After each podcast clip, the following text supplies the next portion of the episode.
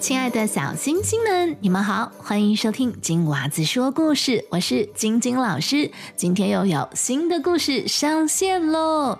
在故事开始前，要跟给我写信的小朋友打声招呼。首先是过生日的小朋友们，我们要跟住在基隆的徐雨桐 say hello。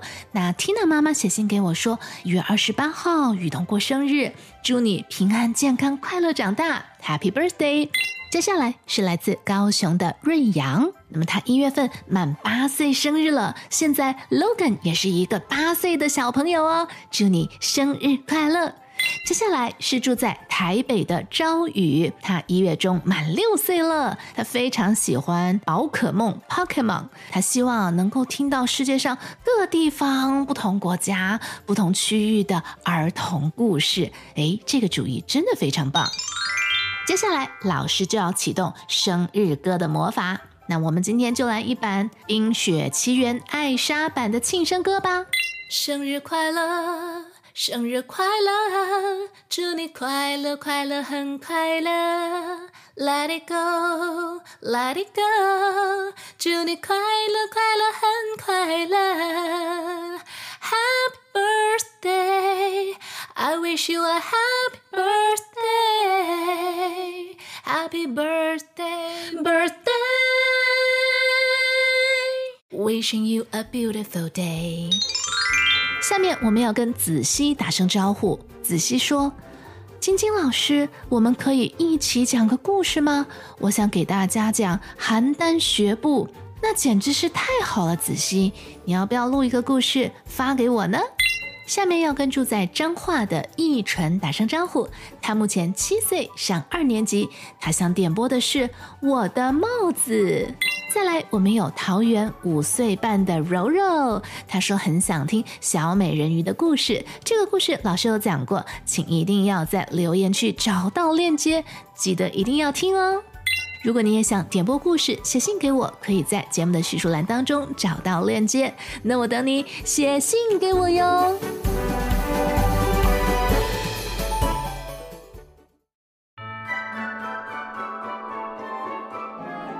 飞越壕沟，Dorothy 一行人也不知道走了多远，但是一直没能走出森林。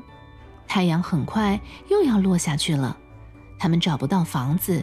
只好在一棵大树下露宿，篮子里只剩下一小块面包了，刚刚够 Dorothy 和托托分着吃。Dorothy 不禁地犯起愁来，唉，今晚能够凑合一下，但是到了明天早上，早餐要去哪里找呢？胆小狮对面包从来不感兴趣，就独自到森林中寻找吃的去了。铁樵夫砍下了一些干柴，生起火，帮 Dorothy 他们取暖。稻草人在森林里采摘了满满一篮子坚果，够 Dorothy 他们吃几天的呢。第二天一早，Dorothy 就把稻草人采摘的坚果当做了早餐。吃饱喝足，一行人精神抖擞，快快乐乐地上路了。他们走了大约一小时。突然被一条有点宽的壕沟拦住了去路，他们无法从壕沟这边爬下去，再从壕沟对面攀上来。Dorothy 非常着急地说：“哎，这可怎么办呢？大家想想办法吧，我们总不能半途而废呀！”大家绞尽脑汁想了好一阵子，铁樵夫这回第一个开口：“我可没有主意了。”稻草人也说道：“我也无能为力。”胆小狮一声不响地来回踱着步子，估量着壕沟的宽度，想出了一个主意，凭借自己的跳跃能力，帮助大家飞越壕沟，直抵对岸。大家围着胆小狮，不停地夸奖他。面对伙伴们的连声称赞，胆小狮显得很谦虚：“我……”我的勇气都是硬装出来的。他摇摇头，但心里却嘀咕开了：“我今天是怎么了？往常我看见这样的壕沟，别说跳跃过去了，就是在旁边走，腿都会抖。哎，看来我好像真的有些胆量了。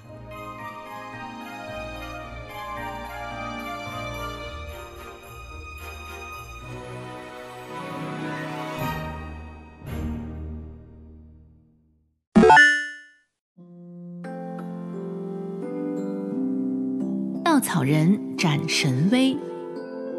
壕沟的对面是一片更加阴森可怕的大森林，但奇怪的是，这片大森林中没有一丝声响，连空气都好像凝固了，让人有一种窒息的感觉。啊，我我我想起来了，虎头熊就在壕沟这片的森林里。胆小狮因为恐惧颤抖着说：“虎头熊。”是一种十分可怕的怪物，即使最强大的狮子也无法面对它。没等胆小狮说完，不远处的森林里突然传来了惊天动地的咆哮声，两只长着虎头、熊身的野兽正向他们跑来。不好了，虎头熊来了！快跑！胆小狮一下子蹦了起来，撒开腿往前奔跑。Dorothy 他们紧紧跟在胆小狮身后，拼命逃跑。突然，一条比刚才更宽更深的鸿沟出现在他们面前。虎头熊的咆哮声越来越接近了，大家急得团团转，都瞪着惊恐的眼睛，等待着危险的降临。稻草人这时却显得很镇定，他望了一眼壕沟的边缘，立刻有了主意。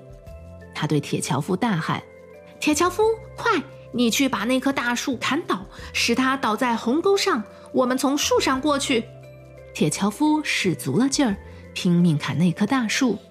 只听到“轰”的一声，大树倒下了，不偏不倚的正好架在壕沟上。Dorothy 来不及想，一把拎起托托就踏上树干。稻草人和铁樵夫紧跟着也上了树干。胆小狮走在最后，眼看两只虎头熊就要追上来了，胆小狮尽管害怕，但还是转身对着虎头熊们发出了怒吼：“哇哦，哇哦！”这两只虎头熊被吓得站住了。等胆小狮摇摇晃晃地奔过了壕沟，铁樵夫举起斧头狠狠地砍下去，树干断了。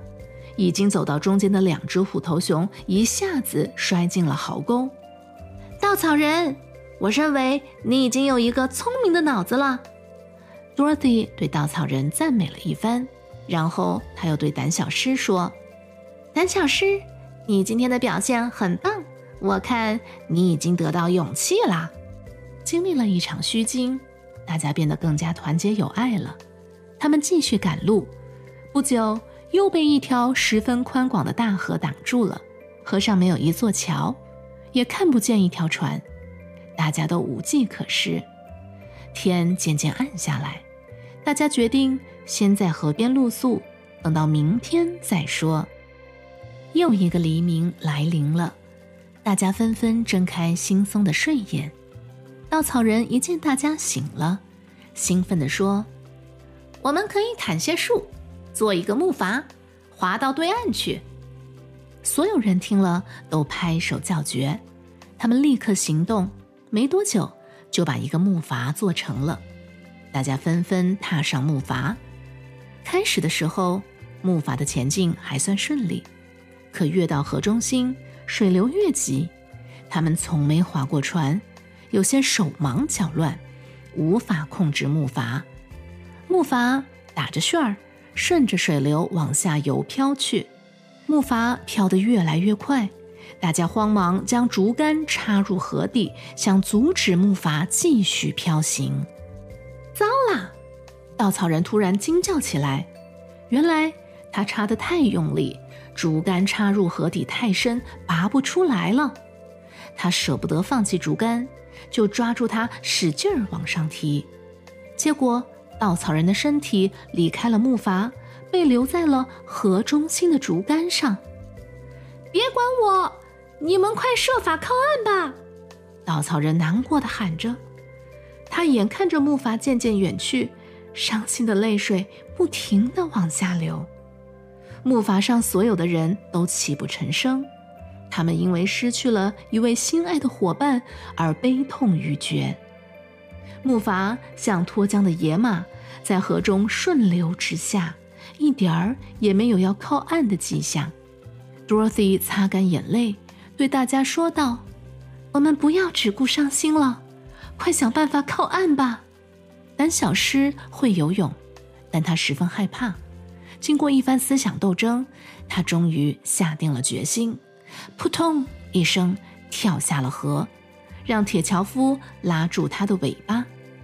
胆小狮居然把木筏拖到了对岸。Dorothy 和铁樵夫顺利的上岸后，拔脚就向上游跑去。他们一直担心稻草人的安危，不知他现在到底怎么样了。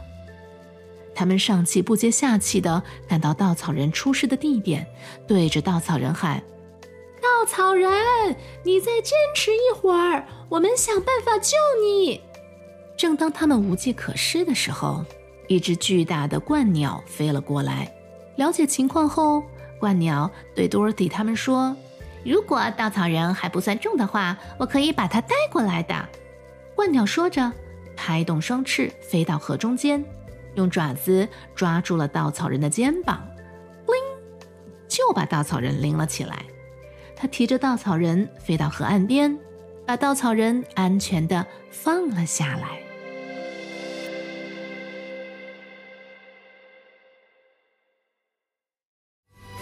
今天的故事就到这里了。如果你喜欢我们的故事，请不要忘记订阅频道，开启小铃铛。也欢迎你在收听的播客平台给节目满星好评。脸书专业正在冲刺一千 follower，任务完成就有惊喜的礼物哟。链接在我们的叙述栏当中就能够找到。谢谢你的收听，我们下个故事见。